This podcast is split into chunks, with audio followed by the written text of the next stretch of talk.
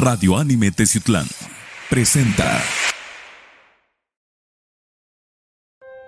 El siguiente programa es clasificación C, contiene lenguaje no apto para menores de 16 años.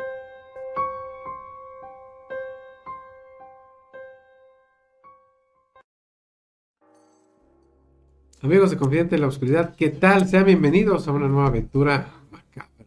Estar macabra y va a espectacular. Mi nombre es Rubén Canela, ¿qué tal? Me da mucho gusto saludarlos a lo largo y ancho de la República Mexicana, todos los amigos que nos escuchan en el podcast. Muchísimas gracias por el apoyo que tenemos en el podcast en las partes de todo el planeta donde nos escuchan, en Centroamérica, Sudamérica, Norteamérica, partes de Europa, partes de Asia también, que ya veo que nos escuchan. Creo que hasta en Afganistán nos van a escuchar, estoy casi, casi seguro. Román, ¿cómo andas? Buenas noches. Muy buenas noches, un saludo enormes amigos donde quieras que se encuentren, en verdad.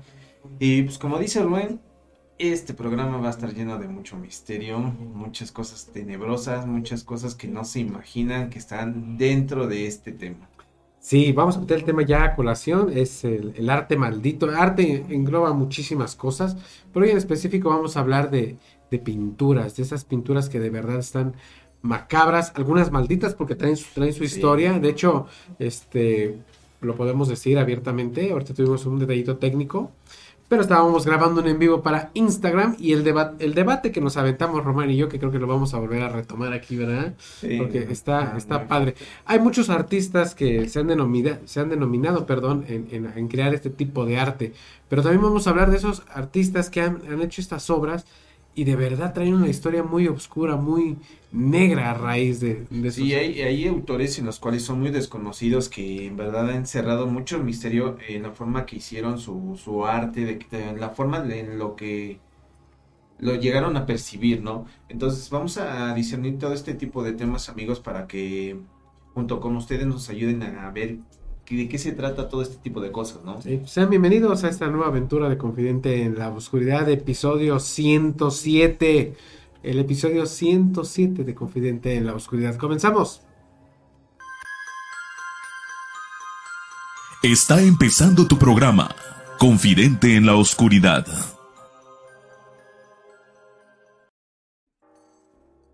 Pues bien, como ya como lo dijimos, arte maldito. Vamos a hablar de estas pinturas que de verdad traen una historia, híjole, pues malditas, macabras. Hay pinturas que dicen que si las ves te mueres, o que las sueñas, o que si las tocas. El programa anterior, hablando de arte, este, hablamos también de Leonardo da Vinci, que también tiene muchos misterios dentro de, de sus pinturas, dentro de su arte. Pero esto, de verdad, esto ya es otro nivel. Pues sí, ya están encerrando, no sé, tanto la mente perturbada de ciertos este, pintores, los cuales pues, no sabemos en verdad qué es lo que pasaba dentro de su mente. Qué, bueno, qué bueno que estás diciendo esto, o sea, ya, está, ya estás diciendo que es la mente perturbada de los artistas. O sea, ¿tú realmente crees que yo para dibujar eh, un arte oscuro eh, debo de estar perturbado? ¿O las personas estaban perturbadas en ese momento? Pues que estás hablando de, de, tiempo, ¿no? De personas en las cuales eh, tal vez en su época no eran tan... No podían sacar ese... Pues ese... Tu otro yo, ¿no? Por decirlo así. Pero hace rato te lo dije y vamos a entrar al, debate más adelante, pero recuerda, también dijiste perturbado, pero también recuerda que cuando estábamos en el vivo en Instagram te dije que Francisco de Goya, Francisco de Goya y Morientes, este, hizo muchísimas pinturas que se llama la colección La Obra Negra de Goya o las pinturas negras de Goya. Este, y él hizo todo este arte en su etapa de enamoramiento. él no estaba perturbado. Pero no sabes de qué manera puedes manejar este tipo de perturbamiento, ¿sí? ¿Estás seguro? Bueno, bueno, al menos todo, todas personas tenemos un lado oscuro. Ah, sí, definitivamente. y no sabes de qué forma discernirlo, expresarlo. expresarlo. Entonces yo creo que para algunas personas, porque no te dije todo, sino para algunas personas, o casi la mayoría, no expresan de esa manera, porque su mente está tan englobada en sacar lo que ellos sienten.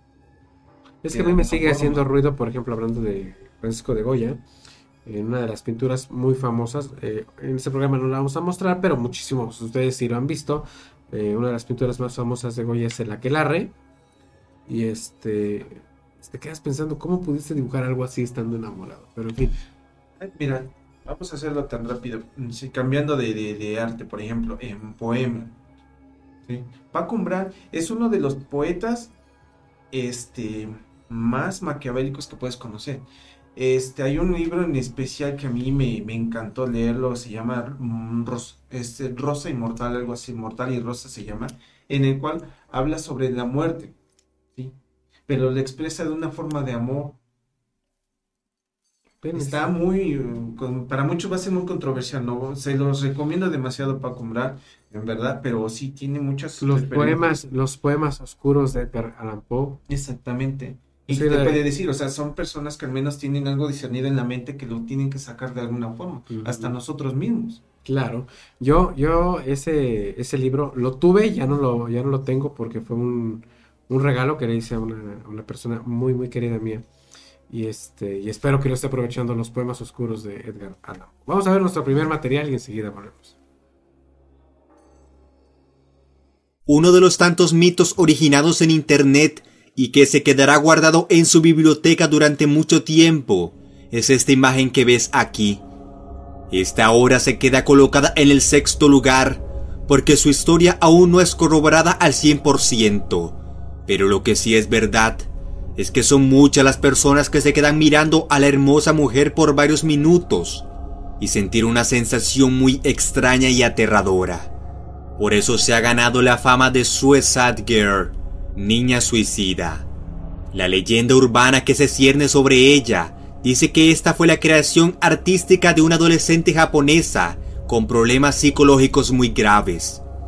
Poco después de que pintara esta imagen, la escaneara y subiera en un foro de internet, la joven acabó con su vida. Esta es la parte mística de la obra que seguro nunca se sabrá si realmente fue su origen o no pero lo que viene a continuación parte de experiencias de personas que se han aventurado a observar la imagen por un tiempo prolongado. Los que la observan atentamente por unos minutos se ven inmersos en los ojos azules de la chica. Dicen que se puede detectar una pista de odio y tristeza dentro de sus ojos. Quizás para algunos es la tristeza y el odio impregnado de su autor. Incluso algunos cruzan una línea más allá y aseguran que la obra les transmite un sentimiento tan depresivo que raya en el suicidio. Lo bueno es que tú puedes hacer la prueba y tomar tu propio criterio sobre qué tan cierto es lo que se dice de ella.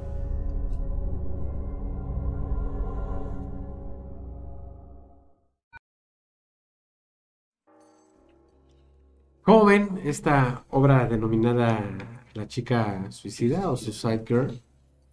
Híjole, se lo voy a decir a Romano ahorita fuera de corte, pero prefiero decirse ahorita. Eh, producción, tendremos la imagen de Suicide Girl, ¿no la podrías poner, por favor? Ahí está, mire, la estamos viendo. Eh, yo cuando estaba haciendo la edición del material que estamos presentando en este momento, yo sin querer, dentro de la tableta que ocupo para edición, dejé abierta esa imagen. No me di cuenta que la dejé abierta y me fui a la sala y, y seguí haciendo mis cosas y algo. Y de repente, claro, recuerda que estoy diciendo que lo olvidé, lo olvidé que la dejé abierta, ¿no? Este, de repente, ahí en, la casa y todo este rollo me doy cuenta, eh, cuando paso de la sala a la oficina, me doy cuenta que alguien me está observando. O, tuve el sentimiento de que alguien me estaba observando. Y pues, pero ¿por qué no? ¿Sabes? es un sentimiento que nos pasa a muchísimos, sí, claro. muchísimos de nosotros, ¿no? Y digo, pero ¿por qué me siento observado? No lo sé. Y ya fue hasta cuando después que vi la tableta que estaba la imagen que estamos viendo a continuación. Ahora, ¿ustedes cómo la ven? Eh, esas expresiones tan finas y bonitas que yo creo que más una pintura al óleo es algo más digital. Sí, y aparte, este, pues ya viéndola bien en la imagen, pues te genera muchas incógnitas, ¿no? O sea, no es necesariamente que te diga que los ojos te van a reflejar este rencor, tristeza, genera muchas cosas. Es que ahí es, cuestión de percepción de cada una de las personas. Por ejemplo, yo te puedo decir que ella tiene un gran dolor, ¿no? Una, angustia muy enorme que no pudo expresar ante los demás. Sí, por el miedo a que la, cómo la fueran a entender. Es que, híjole, ese rostro es como hasta androgénico, no lo sé, o sea, está muy, está muy mm, perfectamente definido. Pero Exactamente. ustedes, los que lo están viendo en este momento, eh, amigos, a través de, de la página, y se los estamos este, también relatando conforme a lo que escucharon, amigos, en el podcast, cómo está la, la, la figura que estamos viendo en este, en este momento, pues es una mujer hermosa, de verdad, de facciones muy finas, pero, híjole. Sí, la mirada es muy profunda, o sea, el color de, de los ojos es demasiado profundo que como si te estuvieran observando. Sí, Nada más. Sí, este, bueno, en lo que cabe de- dentro de mí, pues no es tan, como que no me es tan, ¿cómo se dice? Tan penetrante su mirada, simplemente te observa y te dirige, nada más. Quién sabe, está. ¿Ustedes cómo vieron a la chica Suicide Girl? Pero, y esa leyenda que tiene, que te le quedas viendo y te matas. te Es, lo que, es lo que decíamos, ¿no? O sea, no tanto el, el arte que te genera el, visualmente, sino lo que conlleva atrás de este, de este tipo de, de arte, ¿no? Pinturas. Yo creo que es más una leyenda urbana que algo real. ¿Tú qué opinas? Podría ser. Pero de que la, de que la pintura es enigmática, claro que es Sí, te enigmática. atrapa, ¿no? O sea, Sí, básicamente buscas cualquier respuesta para esta pintura. Sí, definitivamente que sí. ¿Cómo vieron a Suicide Girl? Pues vamos a ver una pintura más macabra. Esta pintura, que representa a la infame señora Delfina LaLaurie, una asesina en serie nacida en el estado de Luisiana, Estados Unidos, que se volvió famosa por haber torturado y asesinado a un gran número de esclavos negros. Fue creada en 1997 en conmemoración al desfile de Mardi Gras de ese año y encargado al artista Ricardo Pustanio un residente de la actual Lowry House, más conocida en New Orleans como la mansión embrujada de la Lowry, antigua casa de la asesina donde perpetró las abominaciones contra sus esclavos. Le solicitó la pintura a Pustanio para poseer un objeto que hiciera conexión con la historia de la casa. Desde el momento en que la pintura fue colocada en una de las paredes de la mansión, residentes de la casa y el propietario declararon muy asustados que empezaron a suceder cosas muy extrañas y desconcertantes. El propietario del cuadro terminó yéndose de la mansión y dándole el cuadro a otra inquilina. Ella a su vez lo colocó en su apartamento y de inmediato empezó a ser asustada por ruidos extraños y otros sucesos que se comenzaron a dar desde ese mismo día. En la actualidad no se sabe nada del paradero de la pintura de la Lowry, solo que fue recogida por otras personas que decidieron mantener su anonimato.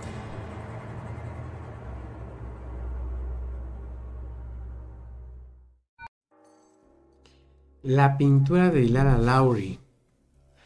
Imagínense nada más una persona que decide, dentro de la historia real, eh, pues matar a, a personas, a infantes. Pues más bien fueron esclavos. Ya ves que Nueva Orleans en esos tiempos o en Estados Unidos fue uno de los estados que Que más tuvo tuvo. más esclavitud este, afroamericana y que también muchos asesinatos. Imagínate nada más. y como para qué retratarte. Yo creo que, eh, creo que voy más al resultado anterior. Eh, que es más este, una leyenda urbana que, que algo así. Porque de hecho la, la casa de Lara Lauri, este, pues está habitada. Y, ya la agarran como de un tour paranormal, no sé, porque también nuestros amigos que nos están escuchando allá en Estados Unidos, este, les encanta andar dando los tours paranormales y todo esto. ¿Te acuerdas que hace tiempo hablamos también, que me, perdón que me salga del contexto, del chavo este que compró el autobús, que, y, eh, y unos, el autobús volcó y fallecieron algunos niños, un autobús escolar, y el, el- una persona aficionada a lo normal compró el autobús porque se escuchaban los lamentos Sí, lo- y los invitaba, ¿no? Pero bueno, eh, cierro paréntesis. eh, eso es a lo que voy, que a la cultura americana les gusta bastante, ¿no?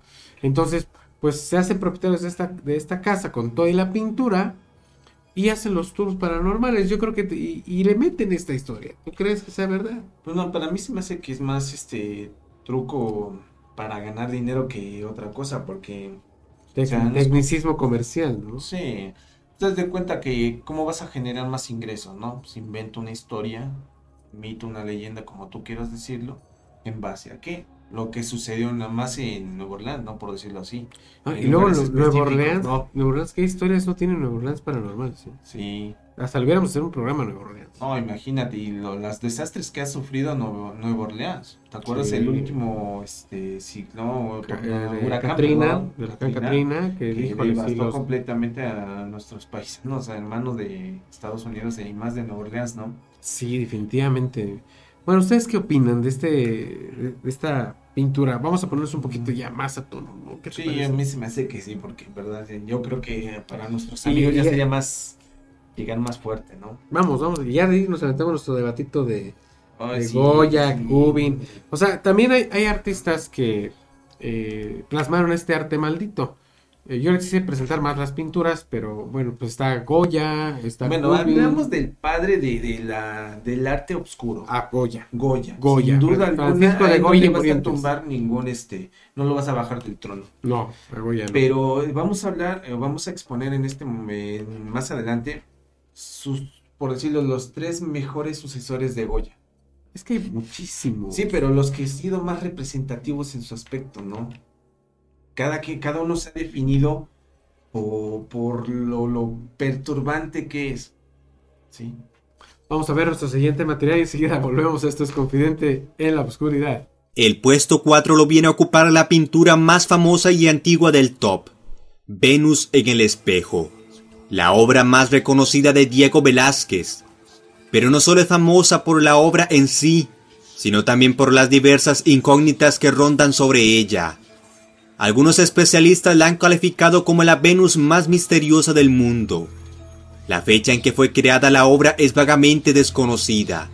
Se tiene registros de ella por primera vez en 1651, como propiedad de Gaspar Méndez de Haro, marqués de Eliche, sucesor del conde duque de Olivares ante Felipe IV.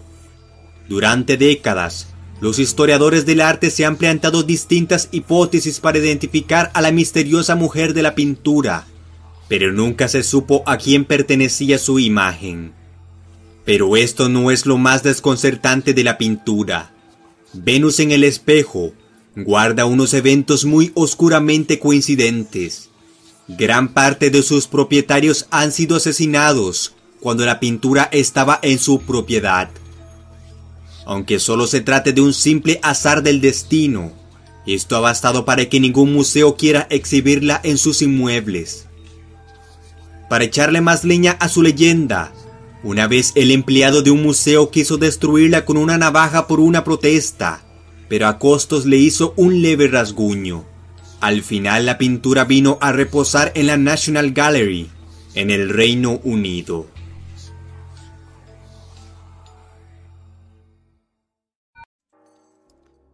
Y yo creo que me voy a ir de comienzo, me voy a ir hasta el final de lo que acabamos de ver. ¿Qué pinturas macabras no tiene la National Gallery? De verdad, allá, allá en, con, nuestros amigos. ¿Qué, pinturas no tiene? Yo creo que por eso no pasa nada.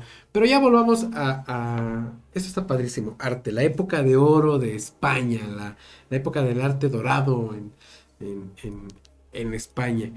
Eh, pues dice, fíjense nada más, Diego Rodríguez de Silva y Velázquez, conocido como Diego Velázquez, fue un pintor barroco español considerado uno de los máximos exponentes de la pintura española y maestro o maestre de la pintura universal. ¿Cómo es que un maestre crea una pintura maldita? Porque esto sí ya es una pintura maldita, ¿no?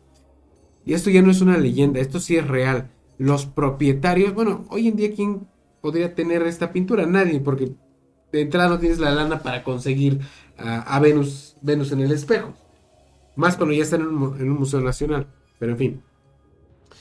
Las pocas personas que, tuvieron el, el- cuadro de Venus en el espejo, o sea, morían. Asesinadas, atormentadas o suicidadas. ¿Qué, qué- qué- a dónde lleva esto de que decir, no, pues yo no quiero esa pintura porque me voy a matar? ¿Qué historia, no? Sí, pero tendríamos que ir hacia atrás. ¿No? A ver. Con Diego Velázquez. Sí.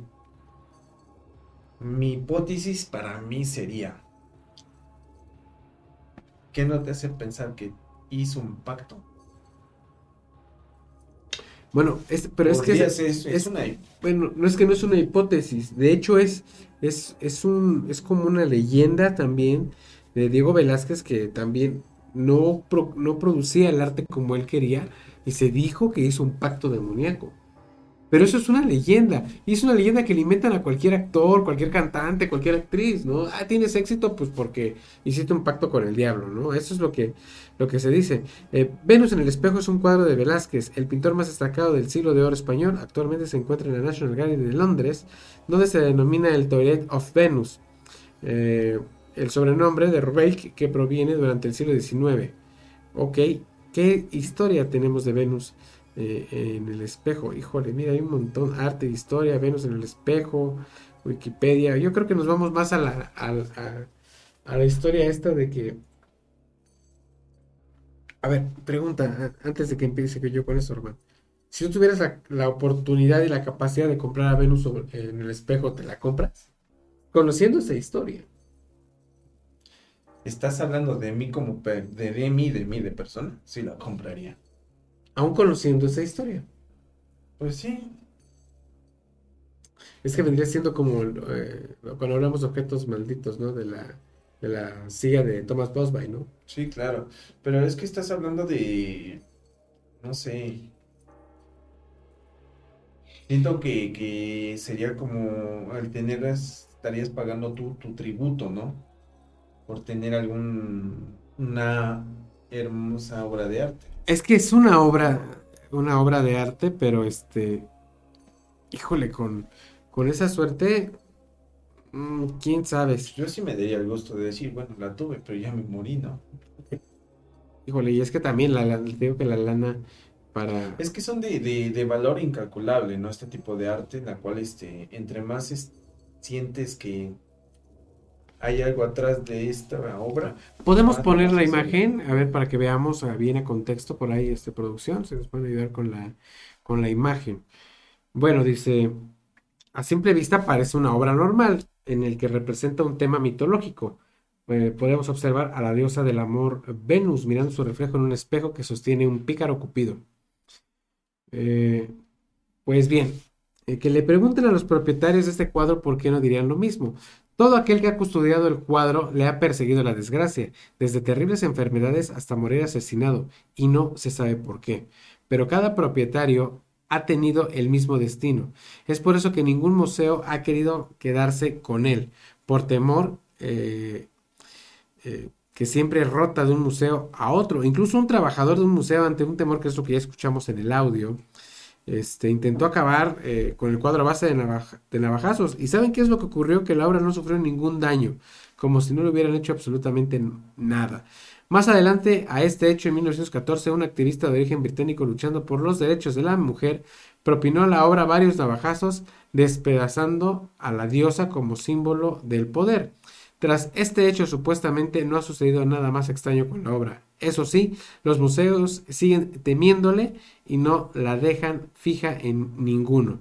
Hace unos años estuvo en el Prado, en el Museo del Prado en Madrid, y actualmente se encuentra en la National Gallery de Londres.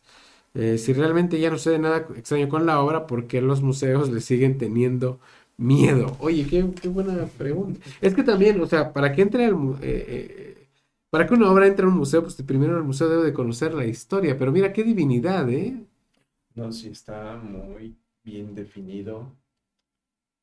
El rostro, fíjate que eso es lo curioso. Se supone que el rostro se debe de, de reflejar perfectamente en el, en el espejo y estamos viendo un rostro difuminado. Pues siento yo que la que posó ha de ser una persona muy importante. Fue una persona demasiado importante para Que este, este es otro misterio dentro de la pintura de Diego Velázquez. Nadie sabe quién es la modelo. A lo mejor la modelo pide el anonimato y este y, de por eso difuminan la difuminan la imagen, ¿no? Entonces, pues hay que hay que checar bien bien todo esto. ¿Cómo ven, amigos de, de Confidente en la Oscuridad? A ver, vamos a, a quitar la imagen. Ahora vamos a poner una imagen más bonita nosotros. Imagen. ¿Tenemos más material? Sí, a ver. Sí. Pero primero, para mí los tres exponentes de, de buenos artes y, ma- y- y buenas pinturas muy dramáticas, muy este obscuras y negras es obviamente Francisco de Goya, El padre. El rey, el mesías, el jefe, lo que tú quieras. ¿no? Vladislav Betsinski, Ujú. Baldomero, Romero, Resendiz. Baldomero Romero Reséndiz. Yo fíjate que pondría primero a Kubin. Mm, Es que estás entrando en un dilema muy fuerte, ¿no? En verdad he visto la tanto Kubin, Resendiz y Belsinski. Yo siento que es más profundo, tiene más profundidad las obras de Belsinski y Resendiz que las de Kubin. No sé, en mi punto, ¿no? Tiene un poquito más de, de- de ese misticismo, misterio, terror, tenebrosidad, como quieran manejarlo, pero lo maneja de una manera muy, muy aguda, representando tal vez tus peores miedos. Tanto Belsinski. Es que Betsinski pintaba pesadillas. Ahora, Resendiz, a pesar de que hacía sus obras constantemente, no le gustaba nada de lo que tenía en su cabeza. Él quería representar algo y cuando no le gustaba, destruía las obras. Sí, es. Fíjate que, que cuando él cambiaba, cambió este, no recuerdo si de, de, de- de lugar, la mayor parte de sus obras las quemó. Ah, caray. Creo que Eso no lo sabía yo. estaba muy fuerte el tema, pero sí, las obras de Resendiz y Bensinski para mí estarían en ese... Bueno, entonces para ti también es Francisco de Goya. eh, Después, de, eh, en segundo, ¿a quién pones? Bensinski. Betsinski, estoy de acuerdo contigo. El- Resendiz, para mí el tercero. ahí donde difiero yo pondría a Kubin, pero bueno, Resendiz y Kubin en el caso de Román, en el caso de eh, particular, en el caso mío, pues sería este Kubin y Resendiz. Vamos a ver más arte, arte maldito, ese está muy bueno, eh, no se lo pierdan. Sobre el cuadro que viene a continuación reside una de las historias más impresionantes y escalofriantes de este top. Además de los siniestros testimonios de los propietarios de la obra, existen pruebas y experimentos realizados sobre la pintura llamada El hombre angustiado, que deja muy pocas dudas y sobre ella se esconde un terrible misterio. Hace más de 25 años, una abuela de la amiga de Sean Robinson le entregó un antiguo óleo llamado El hombre angustiado. Le dijo a su abuela que el artista usó su propia sangre mezclada con aceite para pintarla y se suicidó poco después de terminar la pintura. Con el paso del tiempo la abuela le explicó la historia a Sean cuando le entregó la pintura como regalo. Hoy la pintura luce en una de las paredes de su casa y desde el primer momento su familia ha sido testigo de ruidos inexplicables, objetos que se caían sin que nadie los tocara, y un extraño ruido de roce como si alguien rascase las uñas en unas telas. El hombre impresionado por los fenómenos que suceden en torno a la pintura, decidió publicar varios videos en YouTube sobre los extraños fenómenos, atrayendo un gran interés en todo el mundo, en un intento desesperado de investigar los antecedentes de la pintura y con las esperanzas de que alguien reconociera al artista. Pero el misterio no queda allí, sino que los fenómenos han ido en aumento hasta el punto de escucharse sollozos y lamentos de la habitación donde reposa el hombre angustiado.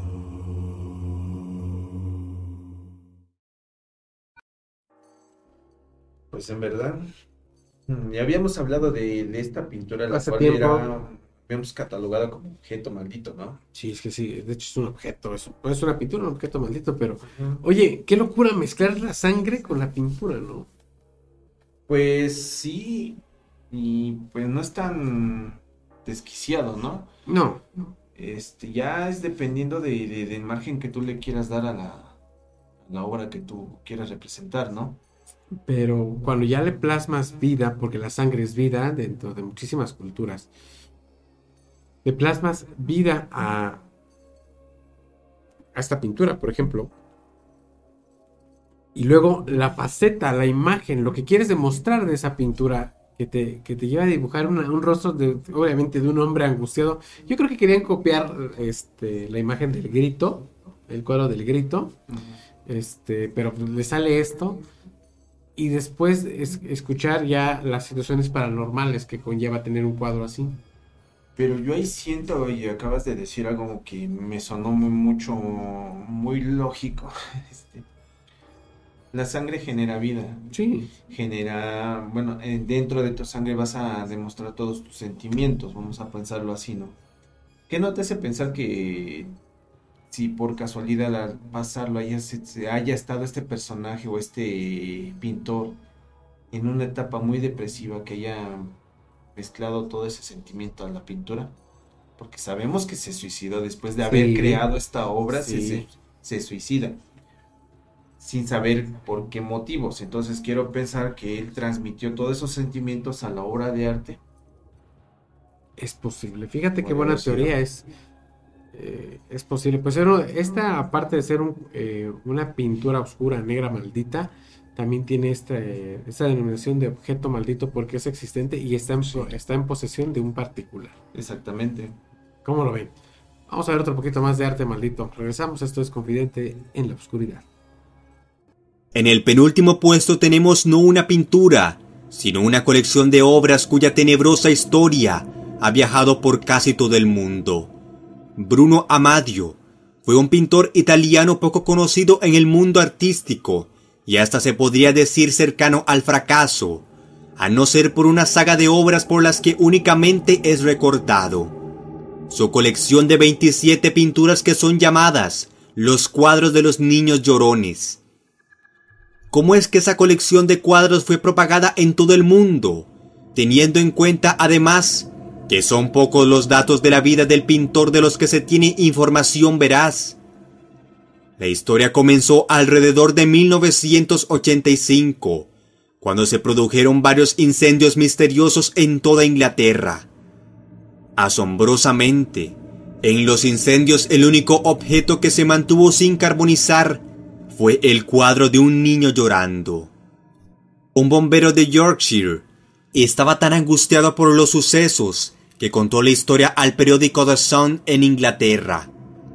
Había más cuadros de los niños llorones y al parecer cada una tenía el mismo efecto.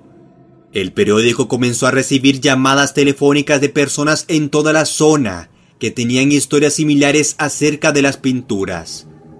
A partir de allí, comenzaron a originarse y tomar fuerza diversas leyendas en torno a los cuadros y a su desconocido autor. Según cuenta la versión más extendida, Bruno Amadio, harto de ser un pintor casi frustrado, pactó con el diablo para poder tener la fama y el reconocimiento que se merecía. De allí mucho tiempo después, los cuadros accidentalmente adquirieron la fama que gozan en la actualidad y el recuerdo casi en sombra de quien fue su artífice. Definitivamente sí. Otra vez comienzo por el final. Este, todos eh, hemos visto en alguna ocasión eh, en galerías, en mi caso sí, eh, pero a través de internet, en muchísimos lugares de la red, algún cuadro de los niños llorones. No, y aparte, recuerda que por principios de los 90 está muy de moda los pósters, ¿recuerdas? Y salían precisamente en los las pinturas de este de Bruno. Exactamente, pero muchos se iban, y yo creo que es la maldición de esto, o el trato que se tuvo con a la hora de pintar. Son cuadros fascinantes, muy bonitos, pero el autor... Desconocido. Desconocido. Bueno, ahorita ya sabemos que fue Bruno, pero este realmente es desconocido. Es que no, sabes, no encuentras realmente cómo fue su vida, con, como por ejemplo Goya, ¿no? Que te define realmente cómo fue su faceta de pintor, cómo fue evolucionando. Aquí nada más te habla de cómo él, tal vez por tanto fracaso, hizo, no sé, un pacto en el cual ya generó mucha, no sé, mucho triunfo, mucho victoria. Tenemos el cuadro de los niños llorones por ahí, producción. Miren, esas son varias obras de los niños llorones de verdad. Eh, magníficas, eh, sorprendentes. De los que me tocó ver en los principios de los noventas, hay como cinco o seis que estaban muy cotidianamente aquí en, en ¿eh? Entonces, pues, amigos, no sé si ustedes puedan reconocer algunos de los yo cuales a ustedes les, eh, les llamó Yo- mucho la atención, ¿no? Sí, yo creo que varios, varios. A ver, este, no sé qué, esos son, son bastantes. Bueno, pues ahí hay gran parte de la colección. Por ejemplo, Eh, tienes el, el de los ojos rojos que está muy fuerte, ¿no? Sí, ese está- Un poco perturbador. Definitivamente. Hay unos que tienen ira. Sí. Tienes ira, enojo, angustia, tristeza, depresión, Decepción. decepción, Sí, quién sabe, o sea, este, frustración. Hay, hay muchos que te representan tal vez este tus etapas, ¿no? puede ser. Pero, ¿y por qué? O sea, es la pregunta, ¿por qué en etapa de, de niñez? Bueno, pues eso se lo dejamos a ustedes, pero la historia que acabamos de escuchar ahorita es lo, lo paranormal que esto Sí, conlleva. claro, lo que te va generando, ¿no? O sea, híjole. mm, Vamos a ver el siguiente material y enseguida volvemos. Confidente en, la oscuridad. Quizás esta pintura no hubiese sido tan conocida en el mundo, principalmente en Internet, si no hubiese sido por la leyenda urbana que nació sobre ella cuando dicha obra causó estupor en la red durante el año 2000, donde se puso a la venta en eBay, acompañada de un mensaje inquietante por parte de los vendedores. La obra pictórica Las manos lo resisten, del artista americano Bill Stoneham, es considerado el cuadro más famoso de Internet. Y mucho de lo que se dice de él es que está maldito. Su descripción en eBay hacía una serie de afirmaciones de que la pintura estaba maldita o embrujada.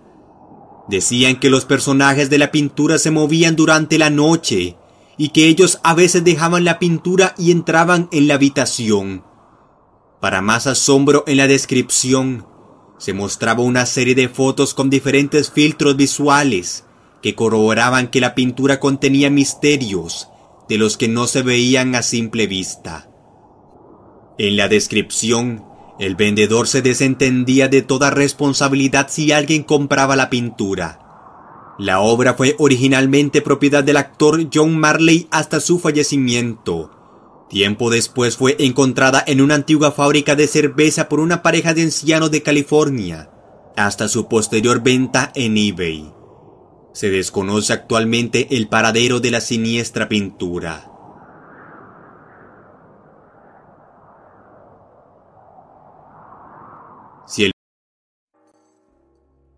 Esto sí es real. El paradero de esta pintura no sabemos dónde está. O sea, no se sabe la ubicación.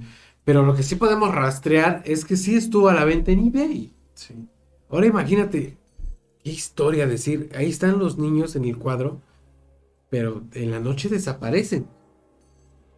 Y solo se quedan las manos eh, que están eh, en translúcido de, de la ventana y que te hacen todo tipo de, bueno, en tu casa eh, pasan todo tipo de averías, cosas paranormales, lo que siempre escuchamos, ¿no? Que se escuchan ruidos, que se escuchan que corren, que, que tiraron aquí unas cosas, que tiraron allá otras cosas. Pero lo curioso es que volteabas a ver el cuadro y no estaban los niños. Y viste ese, ese, ese trasluz con este con, ya con monocramas y todo este rollo donde ya se ve muy diferente. Sí, monocromático, sí. perdón. Ya te va discerniendo completamente lo que va haciendo la pintura y los personajes que están principales. Pero se ve, se ve como si la pintura tuviera este Mira, de hecho, de hecho vas entrando, cuando ves la, la pintura original, este, te das cuenta en el niño un- una pequeña deformación que tiene en la cabeza. sí. Sí, este, A ver, ¿la podemos ver, producción? Si por ahí la tenemos. Fíjate Ajá, la que- deformación que tiene, está un poco más amplia, la parte de la frente un poco más alta. Por un momento, este, quiero Pero la niña es una muñeca. Ajá, La niña es una muñeca y ya con lo eh, a poner las cosas en monocromático, este, la niña se ve que, que de verdad es de carne y hueso, ¿no? sí. ¿Sabes cómo se me viene a la mente? Este, como si fuera un títere humano. ¿Crees? Sí, no sé. Ahora, la historia que, que, que conlleva también, este, eh, hay una, una parte de una película que si no recuerdo ahorita el nombre, Ah, pero platícanos la historia de la película. pero resulta ser que, este, unas brujas se robaban a los niños y los plasmaban dentro de una pintura y ahí pasaban toda su vida. empezaban, este, del momento que se los roban, van creciendo, evolucionando hasta que se vuelven adultos, envejecen y mueren. Híjole, me sonó como la historia de House of Wax. Pero Eh, más o menos es algo que me vino a la mente esto. Esta, es- Pero viéndola bien, sí se ve medio macabra la sí, pintura, sí, ¿no? tiene su, su, su parte macabra. Las, las, man- las manos detrás de la, de la, de los ventanales, o sea, Ahora, la, la, la muñeca, ¿cómo está? Como si tiene algo en las manos, pero como si estuviera sujetándola con fuerza, con miedo, con temor, como si algo se, se, se fuera. ah, qué bien, producción, que nos estás haciendo el zoom. Muchísimas gracias. Que es como una bomba. Pues, Podemos hacer otro poquito más de zoom, producción, a ver. ¿Qué tal si es una bombita o algo? A ver, vamos a ver. no sé, tiene algo, pero fíjate el rostro de la muñeca. Oye, qué, qué raro, qué, qué, qué, qué, qué será lo que tiene en la, en la mano? Qué raro. Pues sí, sería como una bomba o una bobina. Un foco por ahí así. ¿Quién sabe? Pero pues ahí está. ¿Ustedes qué opinan? ¿Qué pasa? Y más al fondo que vemos las manos sobresaliendo Mm. de manos, no sé, híjole, sí se ve como de lamento, ¿no? Niños, desesperación, angustia. Sí, está. Mira, tan solo la que está en medio de la muñeca, como si quisiera agarrarla, tocarla. Es lo que te digo, que esta, esta, esta obra genera mucho... Sí, sí, sí da miedo. La Sí. neta sí da miedo. Yo no me atrevería yo a comprar ese tipo de, de pintura. Ustedes, ustedes, amigos de Confidente en la Oscuridad, ¿qué opinan? ¿Qué- ¿Cómo podrían tener una pintura así en su casa? Bueno, Román, sí, Román entra a cualquier tipo de... O sea, tú sí le entras. Ay, así. De todos Yo, modos, yo en lo particular, fíjate, ahorita que hablamos de arte, y para las personas que me conocen, que eh, tienen, eh, tenemos el gusto de compartir el trabajo, el, el trabajo, mi trabajo, porque pues esta es una faceta de, de Román mía, pero pues, obviamente pues, tenemos nuestra vida, nuestro trabajo normal.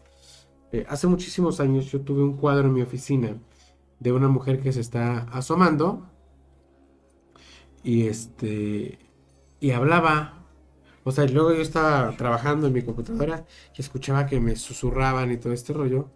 Y, y dije, pues, ¿quién me habla? ¿Quién me habla? Y me acuerdo que le decía yo a los señores que estaban ahí conmigo, le digo, oiga, señores, que estoy escuchando que hablan. Y hasta que pude enfocar que era el cuadro el que balbuceaba. O se escuchaba que, que hablaba. Y yo, cuando ya hicieron la remodelación de la oficina, yo no quería que me quitaran ese cuadro y se lo llevara. Sí. Pero pues ya. Amigos de Confidente de la Ciudad, ¿qué- ¿cómo vieron? ¿Les, ¿Les gustó esto de arte maldito? Pues fíjate, como arte está muy espléndido, yo creo que para ustedes sí también, y no plasmar nada más este en pinturas, también este como comentario también hay y en lo particular hay unas portadas de, de disco que los cuales también me llaman mucho la Sí. atención. Este, en especial las portadas que tiene Cannibal Corpse de Vincent Locke, que es el autor de estas obras que en verdad generan mucha controversia, ¿eh? Muchas fueron este, vetadas en algunos países por el, el alto contenido fuerte que tenían las imágenes, pero en verdad. Y retomando lo, lo que es el arte, con todo respeto, Rubén, yo me quedo con Resendiz. En segundo. Bueno, yo me quedo obviamente con De Goya, ¿no? Pero, o pues, sea, estamos hablando tú, tú de quieres jefes, pelear entre, sí, entre sí. Kubin, entre Kubin y... Siski Y- y, Resendiz. y pero Reséndiz, en o sea. verdad no. O sea, yo obviamente me quedo con, con Goya y Betsinski, uno y dos.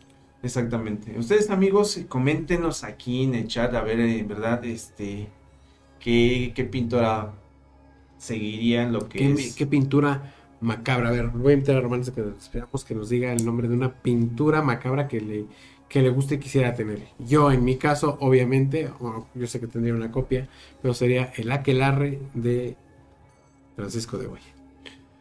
Pues de Bencis que me gustaría del infierno. Oh, sí, gran selección. Está muy, muy placentero y tenebroso al mismo tiempo, ¿verdad? Qué bien. Eh, me da gusto, me da gusto que hayan estado con todos nosotros. Agradecemos el espacio eh, a Radio Anime, el espacio otorgado para la realización y producción de este programa, su programa de ustedes, Confidente en la Oscuridad, el cual también ya está alojado en nuestra plataforma personal de podcast, ¿ok? Eh, a Román en sus redes sociales. Mis redes sociales es Román Martínez, ahí nos encontramos en Twitter, Insta y Facebook. Los y yo, demás. en todas. Yo estoy en todas. como Rubas Moros. Ahí nos encuentran. Recuerden visitar la página de Radio Anime Teciutlán. Recuerden visitar la página de Confidente en la Oscuridad. Recuerden que vamos a hacer, tenemos por ahí un trabajito que vamos a hacer en estos días. Vamos a hacer randonáutica. Vamos a hacer randonáutica no tardando. Para todos ustedes que quieran acompañarnos, por favor, échenos un este mensajito a través de la página o una llamadita, los que nos conozcan, una llamadita. Y pues ahí estaremos poniéndonos en contacto para hacer randonáutica este estos primeros días Mm, de octubre. Muy bien. Mm, Bien, pues nos dio gusto haber estado con todos ustedes. Esto fue Confidente en la Oscuridad. Nos vemos Hasta pronto. en la próxima. Bye.